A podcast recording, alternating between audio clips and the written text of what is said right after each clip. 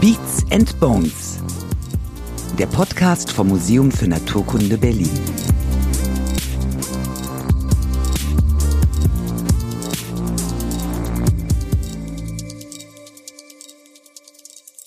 Wegen Tristan Otto kamen sie, neugierig, um das große und so gut erhaltene Skelett des Tyrannosaurus Rex zu sehen. Schlangen wie vor dem Berghain. Aber der Beetle unter den Sauriern hat vorübergehend die Showbühne des Museums verlassen. Vielleicht tut genau das auch mal den anderen Exponaten ganz gut. Das Museum hat mehr zu bieten als Berlin an einem heißen Sommertag. Dem härtesten Türsteher der Welt kann man hier ohne Angst in die Augen blicken. Gorilla Bobby. Den halt Strecken zum größten Saurier-Skelett der Welt. Giraffa Titan. Und gemeinsam mit dem Jaguar auf Jagd gehen.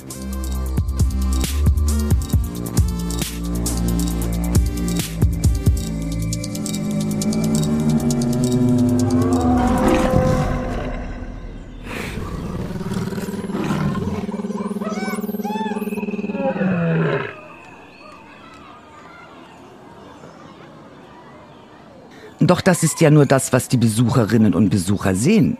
Hinter den Ausstellungsvitrinen geht das Gebäude noch weiter und weiter und weiter und weiter. Ein ewiges Labyrinth. Hier arbeiten 200 Forscherinnen und Forscher, suchen nach Antworten auf Fragen wie, warum Discounter-Shrimps zum Waldsterben in Deutschland führen können und ob sich Tiere auch selbst befriedigen. Der, der den Laden zusammenhält, der kennt schon ein paar Antworten. Wir sind von genetischer Veränderung umgeben. Meine Kinder sehen nicht so aus wie ich, glücklicherweise. Das schönste Kompliment, das er je bekommen habe, sei, dass er verrückt ist. Wer zum Sexualverhalten von Fahnen promoviert, ja genau, das Gestrüpp im Wald, der muss wirklich eine sehr, sehr besondere Verbindung zur Natur haben. Als Genetiker geht sein Wissen aber über das Sexverhalten der Flora hinaus und nicht nur deswegen ist er seit 2012 Generaldirektor des Museums für Naturkunde in Berlin. Er ist ein Verfechter für die Forschung auf der Erde, denn 99 Prozent der Biodiversität sei uns noch unbekannt. Deshalb hat er auch nichts für den Mars übrig, außer es ist ein Schokoriegel. Sicherlich haben sein charmantes Auftreten und die bunte, vielfältige Sammlung an Motivkrawatten mit Bienen und Schmetterlingen ein bisschen dazu beigetragen, dass er zusammen mit dem Geschäftsführer des Museums, Stefan Juncker, der Bundesregierung und dem Land Berlin eine Fördersumme von 660 Millionen Euro aus der Tasche kitzeln konnte. Es ist also eine besondere Ehre für den Tiefseekrebs Brucelia vogeli, dass er nach diesem Mann benannt wurde. Johannes Vogel. Generaldirektor des Museums für Naturkunde im Gespräch mit Lukas Klaschinski. Ja, danke Ute an der Stelle, dass du mich auch so liebevoll vorgestellt hast. Ich bin Lukas, Psychologe und ich weiß nicht, ob mir das bei den Gesprächen helfen wird. Für mich sind die Gespräche hier im Podcast als ob ich die beste Biologiestunde der Welt bekomme und dadurch ein neues und erweitertes Verständnis für die Natur entwickle. Es ist, als ob sich dadurch eine Bibliothek der Wirklichkeit bildet. Übrigens, dieser Podcast entsteht zusammen mit unserem Kooperationspartner der Berliner Sparkasse, ohne die der Podcast nicht möglich wäre. Zusammen können wir Wissen to go kreieren und einen Blick hinter die Kulissen des Museums ermöglichen. Vielen Dank an dieser Stelle. Wissenschaft Durchblick ist das Motto der Kooperation und genau das merke ich, wenn ich in die Arbeit des Museums abtauche und ich bin gespannt, wie es euch geht. Sie sind ja Genetiker und mit einer Ururenkelin von Charles Darwin verheiratet. Zu welchem Zeitpunkt des Kennenlernens haben Sie das mitbekommen? Das passierte ein bisschen später. Also ich musste einen Vortrag halten in der Linnaean Society. Das war im März 2000. Und wenn man Vortragender ist, dann hat man ja den großen Vorteil, dass man den ganzen Saal im Blick hat. Und da saß ziemlich weit hinten eine große, brünette, attraktive Dame. Und dann habe ich mir gedacht, wenn die Vorträge vorbei sind, trinkst du mit der eine Tasse Tee. Haben Sie sich dabei schon gedacht? So, so tut man das, ja. Und, und wie konnten Sie sich dann noch auf den Vortrag konzentrieren?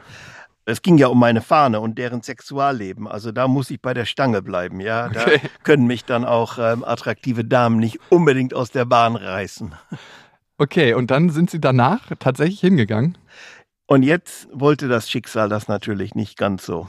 Aber wie das Leben so spielt, zwei Monate später standen wir in der Nähe des Museums in der Kneipe, also draußen, tranken freitags abends ein Bier und da kam sie vorbei und stellte sich vor und sagte, dass sie gerade einen Vertrag am Museum unterschrieben hätte. Das war in London eben halt und dass sie jetzt über Tomaten arbeiten würde mit Sandy Knapp und in den Laboren. Und da ich zu dem Zeitpunkt Chef der Labore war, war das dann auch wieder gute Fügung.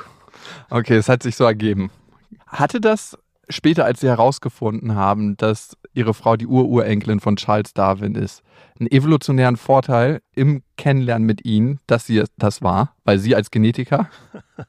Nein, nein, nein, nein, nein, nein. Also ich laufe nicht rum und versuche die Gene meiner Partnerin zu ergründen. Das habe ich mein Leben lang nicht gemacht. Nein, nein, das war ja alles ganz nett und schön und wir haben ja nun recht unterschiedliche Hintergründe, aber das hat sich alles so ergeben. Also das, das ist alles nicht von heute auf morgen passiert. Man hat sich da langsam kennengelernt und das war auch gut so. Sie hatten gerade Fahne erwähnt. Sie haben ja zum Sexualverhalten von Fahnen promoviert. Ich könnte mir so ein paar Sexualverhalten vorstellen, die spannender sind, aber vielleicht überzeugt. Das ist, das ist eine Frage, die ich immer wieder kriege, ob das denn wirklich spannend wäre. Und meine Standardantwort darauf ist, das ist spannender als ihr Sexualleben. Das, das kann, kann ich, sein, davon ist wenig auch vorhanden. Das, ne? kann ich, das kann ich Ihnen gleich versprechen. Fahne können nämlich ganz spannende Sachen machen. Okay. Die können es mit anderen tun, so wie wir Menschen das tun müssen. Die können das ohne Schwierigkeiten mit Bruder und Schwester. Und noch perverser, die können das auf der Ebene des Spermiums oder des Eis mit sich selber. Das heißt also, das wäre halt so, als wie wenn ein Spermium sich selbst befruchten würde oder ein Ei sich selbst befruchten würde. Und da sind Tiere nun wirklich weit von entfernt, dass sie das können. Und das Spannende daran ist, dass jede dieser Fortpflanzungsmethoden eine andere Diversität innerhalb der Art bedingt, aber noch viel spannender, welches Sexualverhalten zu einem bestimmten Zeitpunkt das Vorteilhafteste ist, hängt vom Klimawandel ab. Und das heißt, man hatte damit ein System, in dem man darstellen konnte, welchen Effekt der Klimawandel auf die Diversität in der Natur hat. Also es war praktisch ein Zeiger, ein Modellorganismus für den Effekt von Klimawandel auf Natur. Ihr Ziel ist es ja, das haben Sie sich auf die Fahnen geschrieben, zumindest habe ich das rausgehört in ein paar Gesprächen, die Welt zu retten. Das ist ja. ein ziemlich hohes Ziel. Ja. Wie schläft man da so? Oh, ich schlafe gut. Ich schlafe sogar sieben bis acht Stunden. Angst ist ein ganz, ganz schlechter Ratgeber.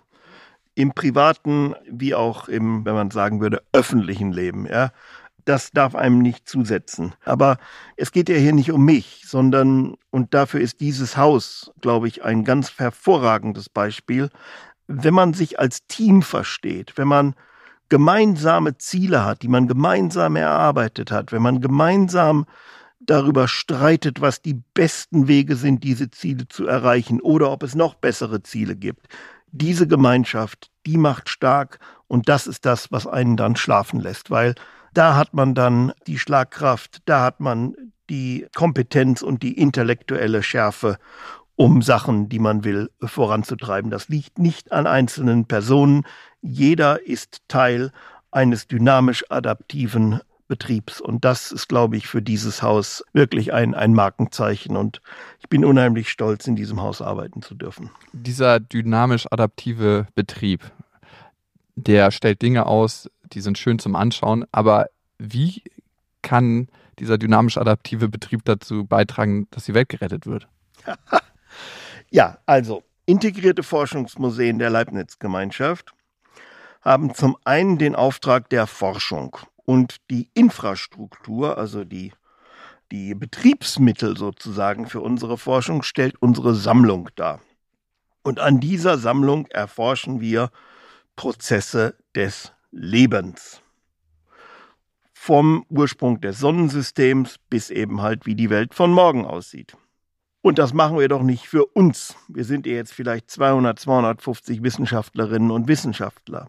Wir versuchen Impulse zu setzen, wodurch die Leute animiert werden, in ihrem eigenen Denken, vielleicht auch in Bezug auf ihre eigene Verantwortung voranzukommen. Und das können Sie hier im Haus jeden Tag sehen, wie das passiert. Was sind das ganz konkret für Impulse? Nennen Sie mal ein Beispiel. Sie haben zum Beispiel bei Vorträgen öfters ein Vogelnest dabei. Ja. Und das ist ja nicht so ein persönliches Fable wie mit den Fahnen, was, sondern das dient der Veranschaulichung. Was soll das veranschaulichen? Wir haben hier eine sehr, sehr große Vogelnestsammlung.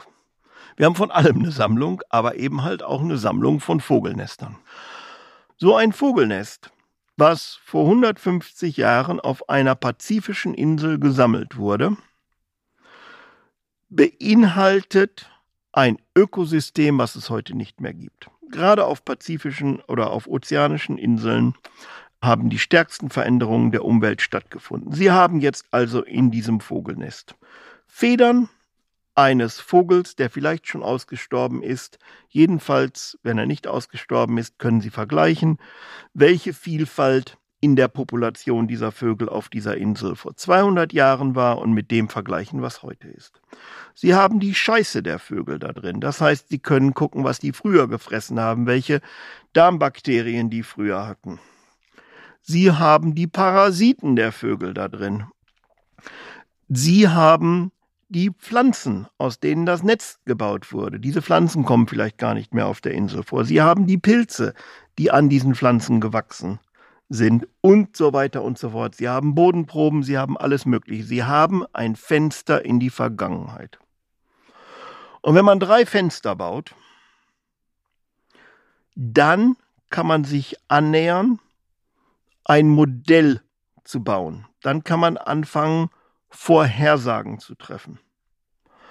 Jetzt ist das ein bisschen schwierig mit den Vorhersagen, das wissen wir alles. Meistens kommt es anders, als man denkt.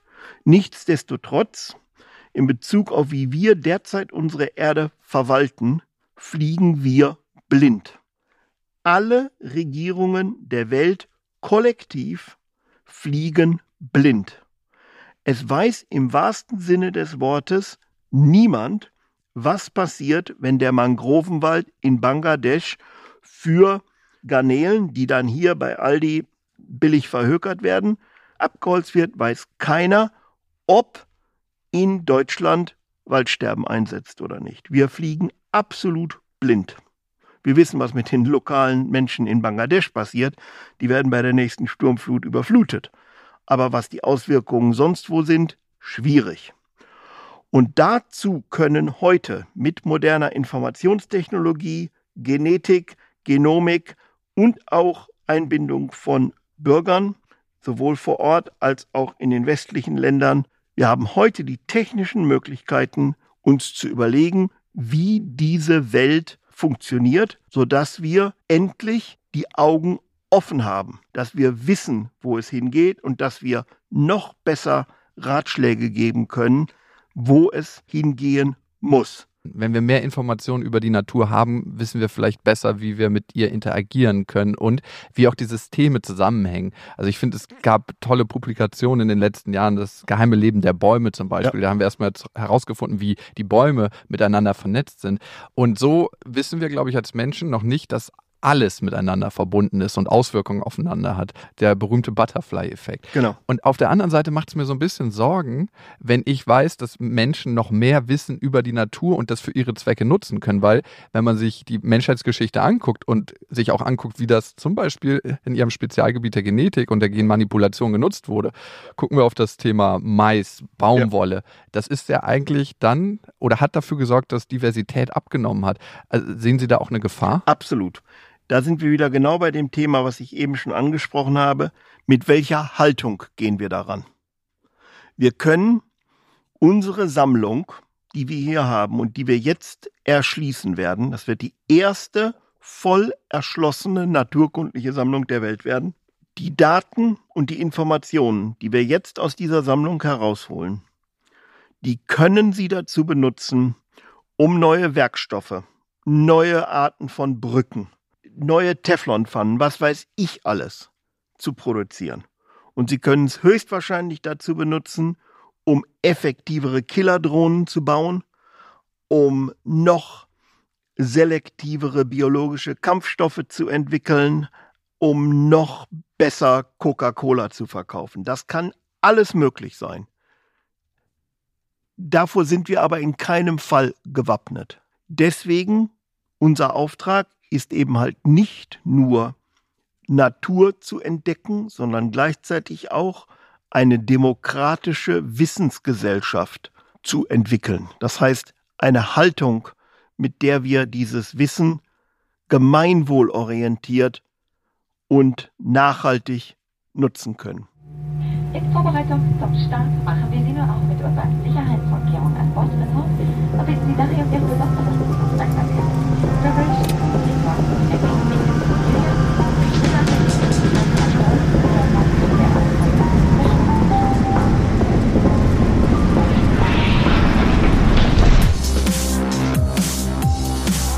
Was denkt ihr denn, warum ihr Last Minute fürs Partywochenende nach Athen fliegen könnt? Oder warum die Bildauflösung bei eurem 4K-Display so extrem gestochen scharf ist? Weil die Industrie es sich bei der Natur abgeschaut hat. Alles, was unser Leben bequem und mobiler macht, ist eigentlich ein Copyright by Nature. Das Museum für Naturkunde sammelt einen Bruchteil dieser Natur. 30 Millionen Objekte gibt es hier. Wenn ein Objekt eine Spaghetti wäre, wären das 60.500 Gramm Packungen Spaghetti. Nichts für die Low Carb Diät. Dabei wissen wir über die Natur und ihre Vielfalt so viel wie Bolsonaro über Naturschutz. Denn mehr als 99 Prozent der Biodiversität kennen wir gar nicht. Zum Beispiel gibt es in Deutschland derzeit circa 5000 bekannte Fliegenarten. Der Mensch sorgt dafür, dass die Vielfalt aber immer weniger wird. Durch knallharte biochemische Waffen zum Beispiel, Pestizide. Damit greift der Mensch aber nicht nur Insekten an, sondern am Ende auch sich selbst. Es ist, als ob wir uns selbst den Teppich unter den Füßen wegziehen. Die belebte Schicht der Erde, auf der wir stehen und von der wir uns ernähren, die ist keine zwei Meter. Das heißt, wenn man das auf die gesamte Fläche der Erde umlegt, ist der für uns erfahrbare, belebte Raum eine ganz kleine Kugel, wenn man das zusammenwürfeln würde. Die Erde als solche ist riesig und riesig schwer, ja, 4000 Kilometer bis zum Erdmittelpunkt oder was auch immer. Da sind die zwei Meter, die da oben drauf sind, die sind nix. Das ist einfach nur so ein bisschen grüner Schleim und wir bewegen uns in diesem grünen Schleim, wenn man das von ganz außen betrachtet. Und das ist das, was wir schützen müssen. Nicht um der Natur willen, um unserer selbst willen. Und davon, von diesem kleinen, von der kleinen Oberfläche wissen wir noch nicht mal so viel. Ne? Ach, wir wissen überhaupt nicht. Was wissen wir?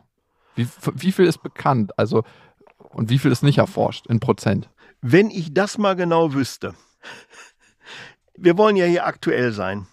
Jetzt wurde von Kollegen und alles rumgeschickt, ganz groß rumposaunt. Die Wissenschaft möchte jetzt eine Liste der Artnamen der Welt zusammenfassen. Treppenwitz der Geschichte, muss ich dazu nur sagen. Wir kennen, und das sind makroskopische Arten, das heißt Dinger, die man mehr oder weniger mit dem bloßen Auge sehen kann, 1,8 Millionen Arten. Dafür haben wir uns in den letzten 200, 300 Jahren, seitdem Linné das angefangen hat mit der Namensgebung, wenigstens 18 Millionen Namen gegeben. Und gleichzeitig sind 1,8 Millionen entweder 10 Prozent, 1 Prozent, 0,1 Prozent oder 0,00001 Das können wir gar nicht wissen. aller Arten. Hm.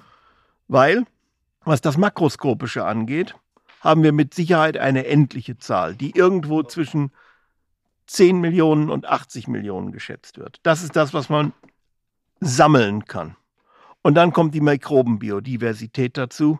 Bakterien, Viren, was weiß ich was. Und dann bewegen wir uns in unendlichen Nummern, die keiner mehr kennt. Und das ganz Perverse an der Wissenschaft ist, dass die ganz stolz immer darauf sind, was sie wissen und dass nur ganz wenig nachgefragt wird, fundamental nachgefragt wird, was wir eigentlich nicht wissen.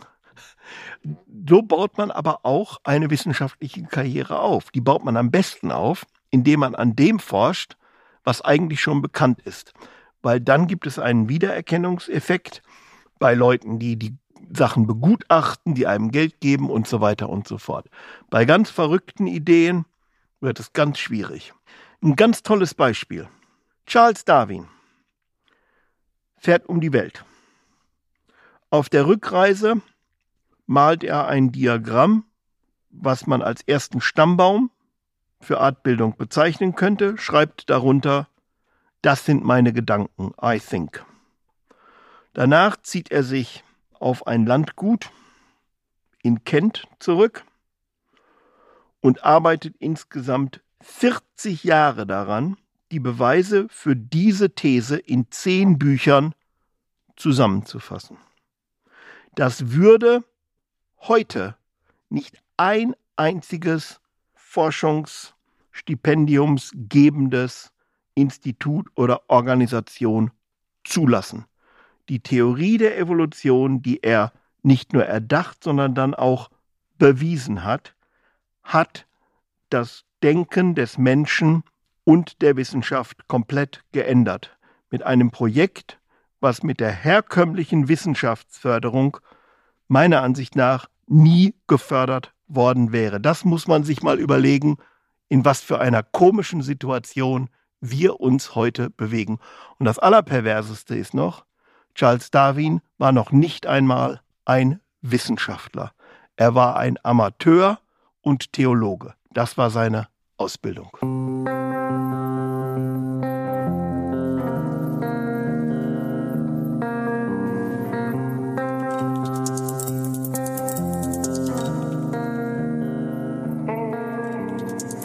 Der Amateur stellt die bedeutendste Theorie der Naturwissenschaft auf, die Evolutionstheorie. But you don't, uh, you don't believe in evolution? Monkeys, Darwin, you know, it's a, it's a nice story. I just think it's a little too easy. Phoebe von Friends war da etwas schwer zu überzeugen. Yeah, I just don't buy it. Ja, und was soll Herr Vogel schon über den Vorfahren seiner Frau sagen, außer freundlicher Worte? Darwin war vielleicht ein Amateur, aber er hatte die richtigen Kontakte, die ihn zu den naturwissenschaftlichen Themen brachten. Durch seinen Großcousin wurde er zum Insektensammler, zu einem Hobby-Entomologen. Auch wenn es nur ein verrücktes Hobby war, braucht es genau diese Menschen mit solchen Hobbys. In Krefeld zum Beispiel haben Hobby-Insektenforscher über 30 Jahre lang Insekten gesammelt und gewogen und gezählt. Was man halt in Krefeld so macht. Sie erlangten Berühmtheit damit, denn diese Hobby-Entomologen haben herausgefunden und auch bewiesen, die Insekten sterben. Es werden immer weniger. Den Beweis haben wir jeden Sommer auf der Windschutzscheibe. Oder eben nicht mehr. Wir sind mitten im Zeitalter des Insektensterbens. Die Frage ist, ist es schon zu spät, was zu ändern? Wenn ich mir Menschen anschaue und gerade Menschen aus den letzten 20, 30, 40 Jahren und auch mich selber, ich habe gar nicht so eine Lust, mein Leben zu verändern. Mhm.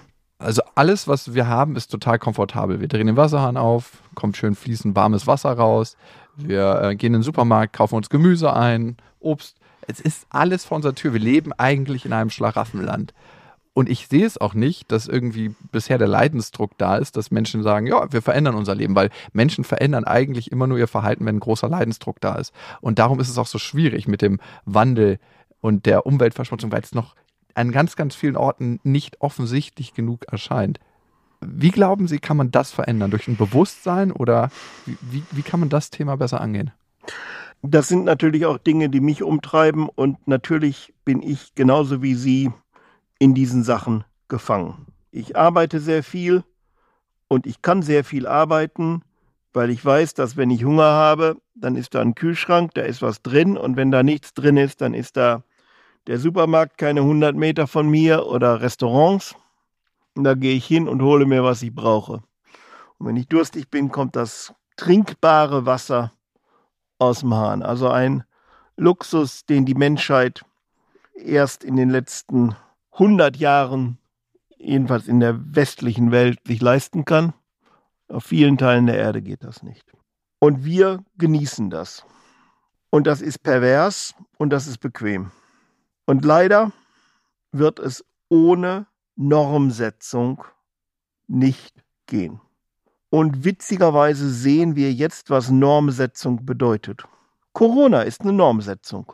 Corona ist etwas, was viele Menschen in ihrer Gesundheit persönlich berühren kann, bis zum Tod.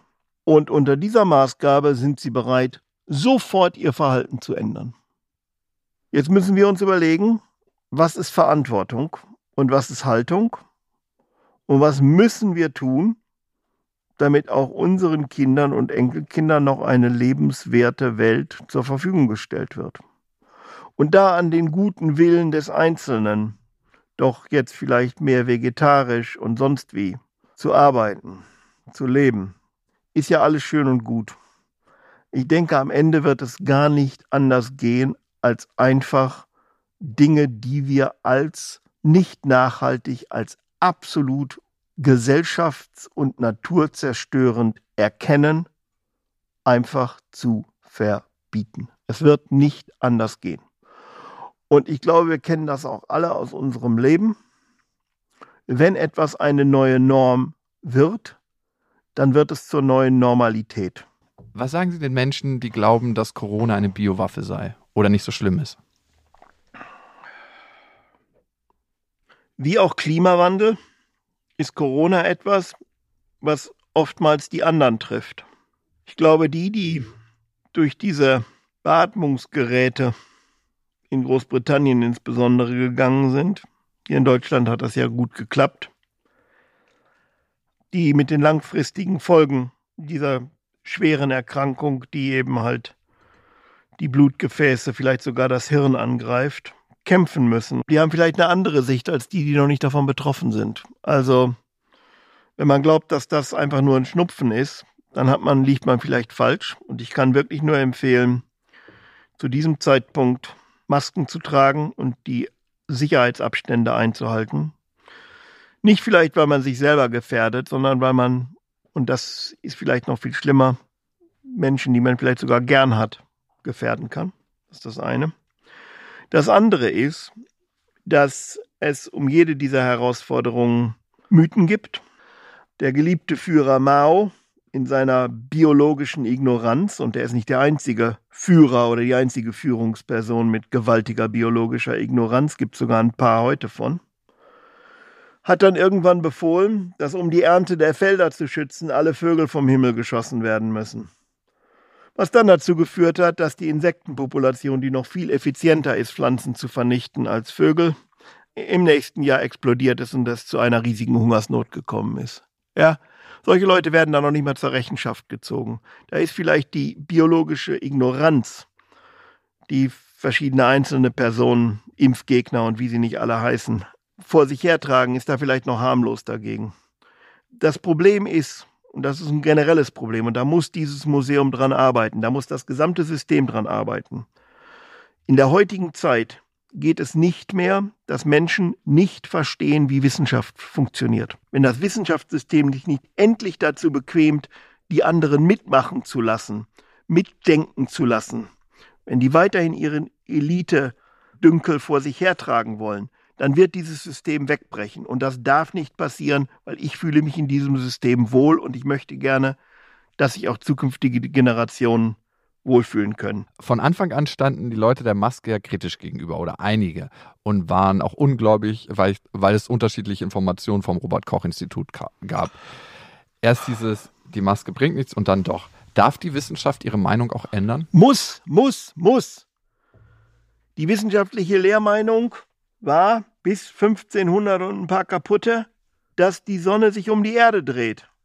Ja, und dann haben Beobachtungen gezeigt, dass es vielleicht auch andersrum geht. Also, ja, der ganze Fortschritt wird durch Fehler erkauft. Und das andere ist doch, ich denke, ich muss leider immer mehr an die dummen Sprüche oder die klugen Sprüche meiner Großeltern und Eltern denken. Und man lernt aus Fehlern. Das ist vielen gar nicht bewusst, was das bedeutet. Und das ist auch, glaube ich, Deutschland nicht bewusst. Aus Fehlern lernen heißt, dass man sich nur weiterentwickelt, dass man etwas lernt, wenn man Fehler gemacht hat. Wenn man also eine fehlerfreie Kultur will, dann will man Stillstand. Und Stillstand ist keine Option.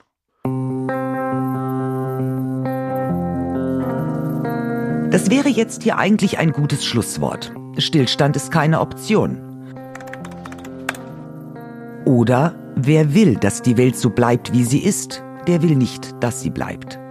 Und ja, den Spruch habe ich im Internet geklaut. Wir haben hier auch noch ein paar gute Laune-Themen auf dem Zettel. Zum Beispiel mit wem Herr Vogel am Pissoir schnackt, wie er 660 Millionen Euro für das Museum bekommen hat und, ach ja, Artensterben. Wer ist denn schon weg? Zum Beispiel das Quagga, eine ausgestorbene Zebraart. Der Elefantenvogel, der hat richtig dicke Eier gelegt. Auch nicht mehr da sind die Emus, der Java-Kiebitz oder der tasmanische Beutelwolf, die Labradorente oder auch die Reunion-Schildkröte. Alle sind unwiederbringlich tot. Eine gute Nachricht gibt es da. Nicht immer ist der Mensch dran schuld. Ich würde gerne ein bisschen auf Artensterben eingehen. Es gibt ja viele Arten, die hier im Museum ausgestellt sind, die schon längst ausgestorben sind. Weiß man eigentlich, wie viele Arten bereits ausgestorben sind? Ja, dafür gibt es eine Zahl und die ist sogar korrekt, unabhängig davon, wie viele Arten heute auf der Erde leben. Also egal, ob es heute zwei Millionen Arten gibt oder 200 Millionen. Wir wissen, dass die Lebenszeit einer Art ungefähr eine Million Jahre ist. Danach verändert sich das Ganze und würde nicht mehr als eine Art angesehen werden. Das ist eine Konvention, die man auch biologisch wissenschaftlich hinterlegen kann. Im Ergebnis heißt das, dass 99,9 Prozent allen Lebens, was es je auf der Erde gegeben hat, ausgestorben ist. 99,9. Und vielleicht noch ein paar Neunen hinten dran. Wie viel davon durch den Menschen induziert? Das wissen wir nicht. Das wird schwer abzuschätzen sein. Da sind wir dann bei der Frage, wie viele Arten gibt es heute? Mhm, okay. Aber grundsätzlich ist es so, dass die 3,8 Milliarden Jahre eine unendlich große Zeitspanne unheimlich viel verschiedenes Leben hervorgebracht hat. Und das gibt es heute alles nicht mehr. Mhm. Besonders in den letzten 30 Jahren hat das Artensterben ja stark zugenommen. Ja. Weiß man, wie viele Tiere jetzt bedroht sind und was das für Tiere sind? Die Berechnungen, die man insbesondere an den großen Dingern, Fische, Vögel, Säugetiere, Käfer, Pflanzen abschätzt, ist, dass wenigstens ein Viertel der Diversität der Welt bedroht ist. Und gerade bei den großen Dingern wird es eben mal schwierig. Wenn also jetzt der Eisbär ausstirbt, und das ist jetzt wahrscheinlich, dass das passiert in unserer Lebenszeit, also ich habe noch 30 Jahre vor mir, Sie vielleicht noch 50, da wird es dann keine Eisbären mehr geben, würde ich sagen. Damit stirbt aus die unendliche Diversität seines Darms, die Millionen oder sonst was neuen Bakterien, Viren und Pilze, die da drin leben und die nur im Eisbären leben. Die Parasiten, die Läuse, schlag mich tot, was alles so an dem Ding dran ist, das stirbt alles aus. Und deswegen kommt man dann schnell auf 99,9 Prozent. Es ist nicht der Eisbär, der ausstirbt, sondern es ist alles, was um, mit, in, an dem Eisbären lebt, was ausstirbt. Und wir haben ja hier auch eine Wandertaube ausgestellt. Wandertaube ist vor ungefähr 100 einem Jahr ausgestorben. Wandertaube sagt einem jetzt hier in Europa nichts, ist aber ein Vogel gewesen, der ähnlich wie Heuschrecken riesige Schwärme gebildet hat. Schwärme, die im wahrsten Sinne des Wortes den Himmel verdunkelt haben. Es wurde Nacht, wenn die Schwärme kamen. So dicht und so groß waren die, über viele Kilometer hinweg. Das ist etwas, was man sich gar nicht vorstellen kann. Und die wurde, weil sie eben halt auch auf Felder einfiel, dann einfach vom Himmel geschossen mit Prämie. Und dann haben sich Wissenschaftler in den 90er Jahren rangesetzt und haben sich alles das, was in Museen war, geholt und haben mal geguckt, was sie an Parasiten außen dran finden und haben dann zeigen können, wie viel Diversität ausgestorben ist dadurch, dass die Wandertaube ausgestorben ist. Ich würde gerne noch ein bisschen über Klimawandel, Klimaschäden, Naturzerstörung reden. Haben wir schon angeschnitten.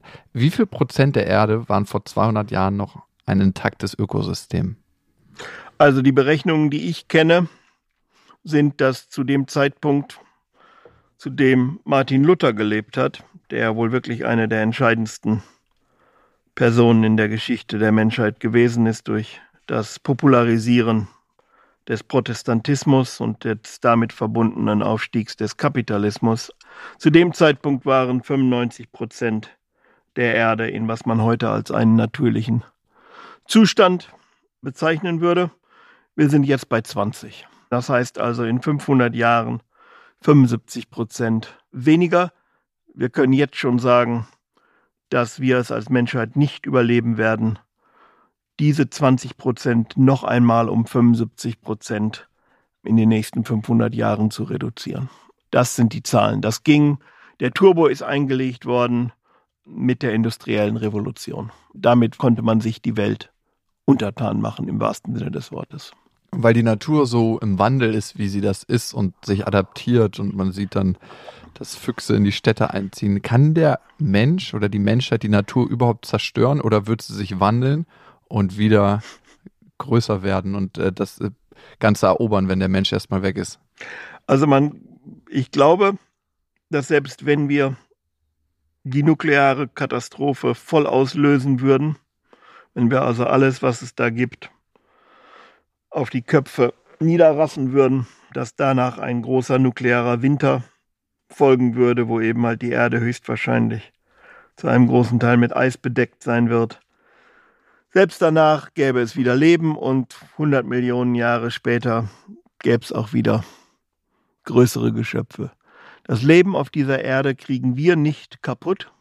Die Vielfalt ja, die Erde wird aufhören, Leben in sich zu tragen, wenn unsere Sonne stirbt und expandiert.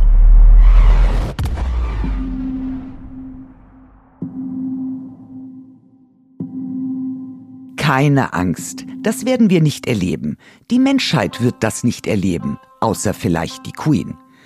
Die Sonne hat zwar fast die Hälfte ihrer Halbwertzeit erreicht, aber bis sie stirbt, dauert es circa noch sechs Milliarden Jahre. Bis dahin wird sie immer heller und heller und heller und die Erde unbewohnbar. Aber da sind wir ja noch nicht. Nur sind wir leider gerade dabei, die Welt so zu verändern, dass sie früher für uns unbewohnbar wird. Weil der Mensch sich so breit macht über die Erde, sie so aussaugt, wie sich Obstfliegen im Sommer über die Biotonne hermachen. Zum Beispiel vom Gesamtgewicht aller Säugetiere auf der Erde sind 96 Prozent Menschen und ihre Zuchttiere. Nur 4 Prozent sind freigeborene und lebende Wildsäugetiere. 4 Prozent, das ist geringer als der Alkoholgehalt im Bier. Das Museum will die Welt schützen, indem es zeigt, was war, ist und sein wird. Vielleicht ist das der Grund, warum die Museumsleitung so eine ordentliche Summe für das Naturkundemuseum erzielen konnte. Vielleicht ich habe mich gefragt, wie kriegt das Museum für Naturkunde 660 Millionen Euro? Und wie läuft sowas ab? Und das frage ich mich eher aus der Business-Seite, weil ich glaube, da kann man viel lernen. Ähm, jeder will Fördergelder von der Politik. Wie muss ich mir so ein Pitch-Gespräch vorstellen? Also, Sie hatten ja ein Anliegen und sind dann an die Politik wahrscheinlich herangetreten. Ich war letztens auf einer Veranstaltung, da habe ich äh, Michael Müller gesehen, der stand neben mir am Pissoir. Ähm, findet das darf, statt das erste Gespräch. Vogel, Müller, ja, Müller, Vogel.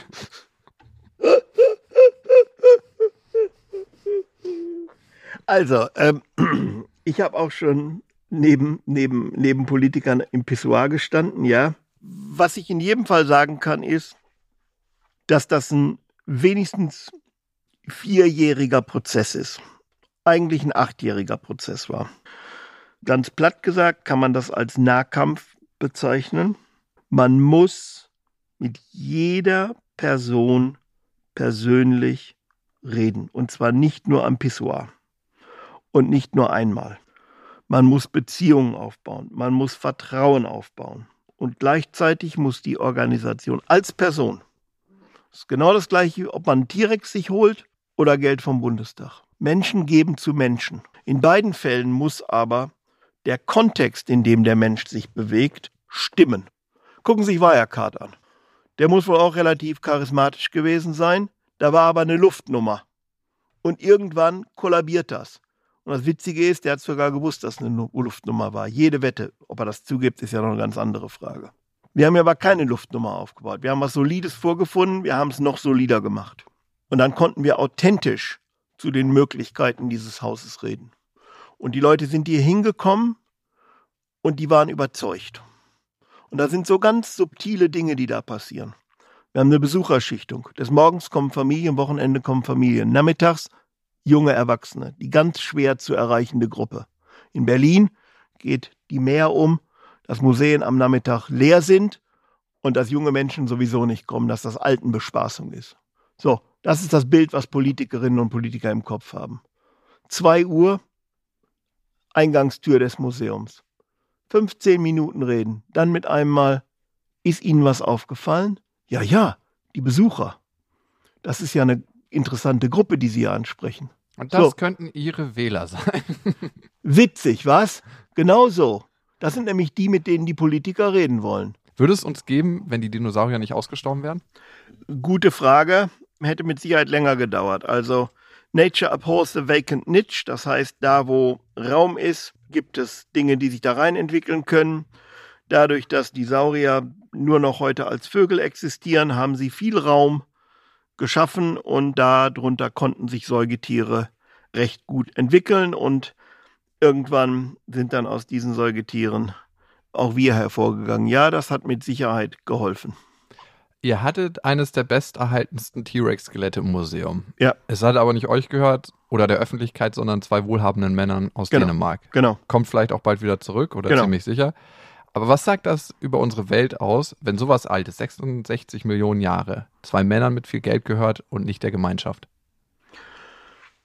Wie kommt es, dass Öl, was vor 150 Millionen Jahren in der Erde entstanden ist, oder vor 300 Millionen Jahren, heute in einem Land, was Saudi-Arabien heißt, für zwei Dollar aus dieser Erde extrahiert wird und für 50 Dollar pro Barrel an die Welt verkauft wird. Warum gehört das denen?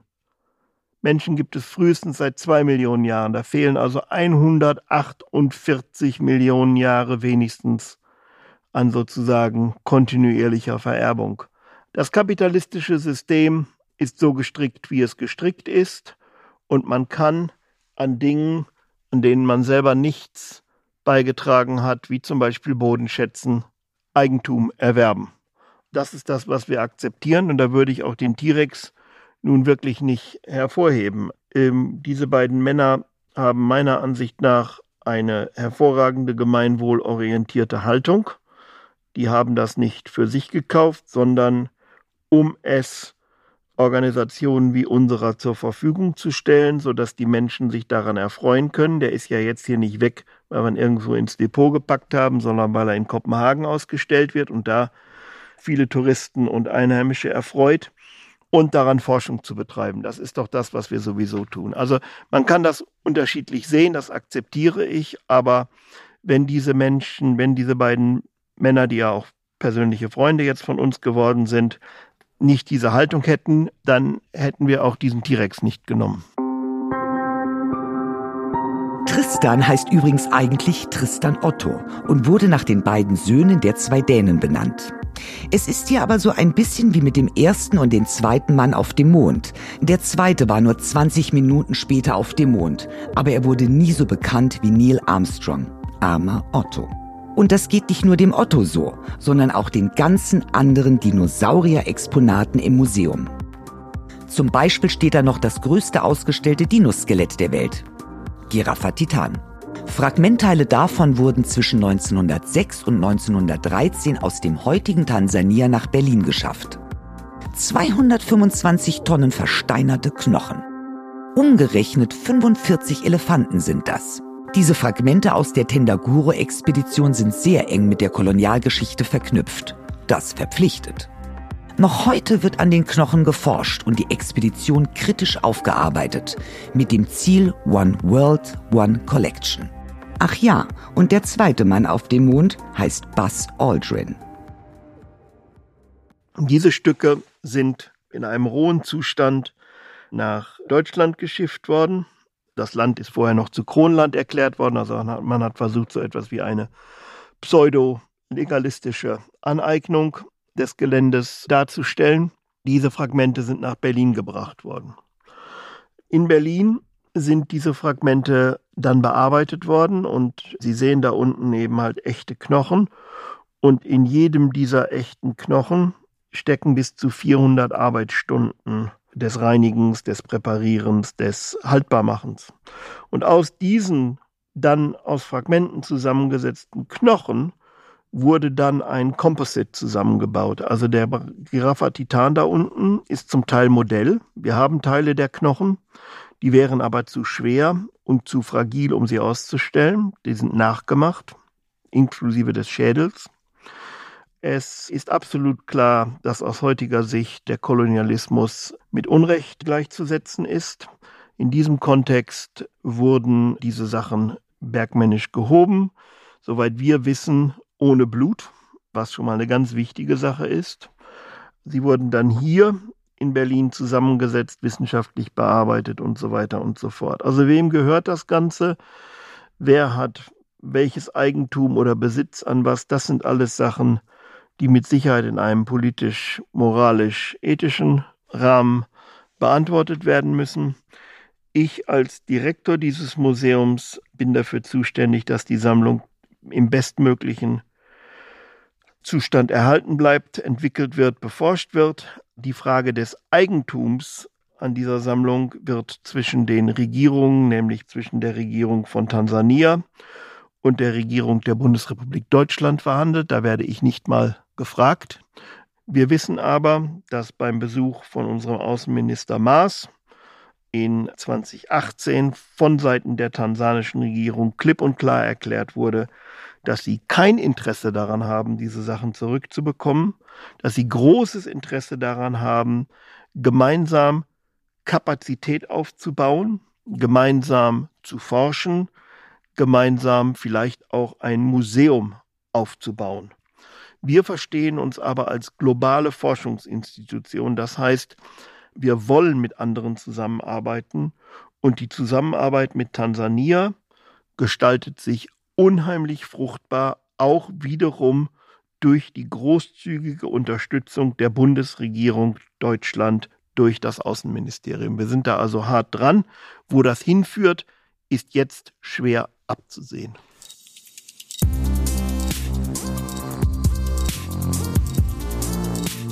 Diesen Podcast könnt ihr abonnieren auf dieser, Spotify und auf iTunes. Und genau da freuen wir uns über eine Bewertung.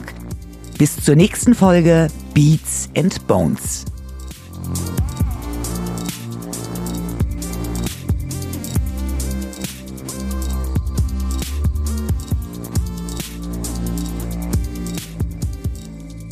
Ja, und wenn ihr das nächste Mal Herrn Vogel zum Beispiel am Pissoir trefft oder am Häppchenstand, dann habt ihr auf jeden Fall schon mal ein Gesprächsthema.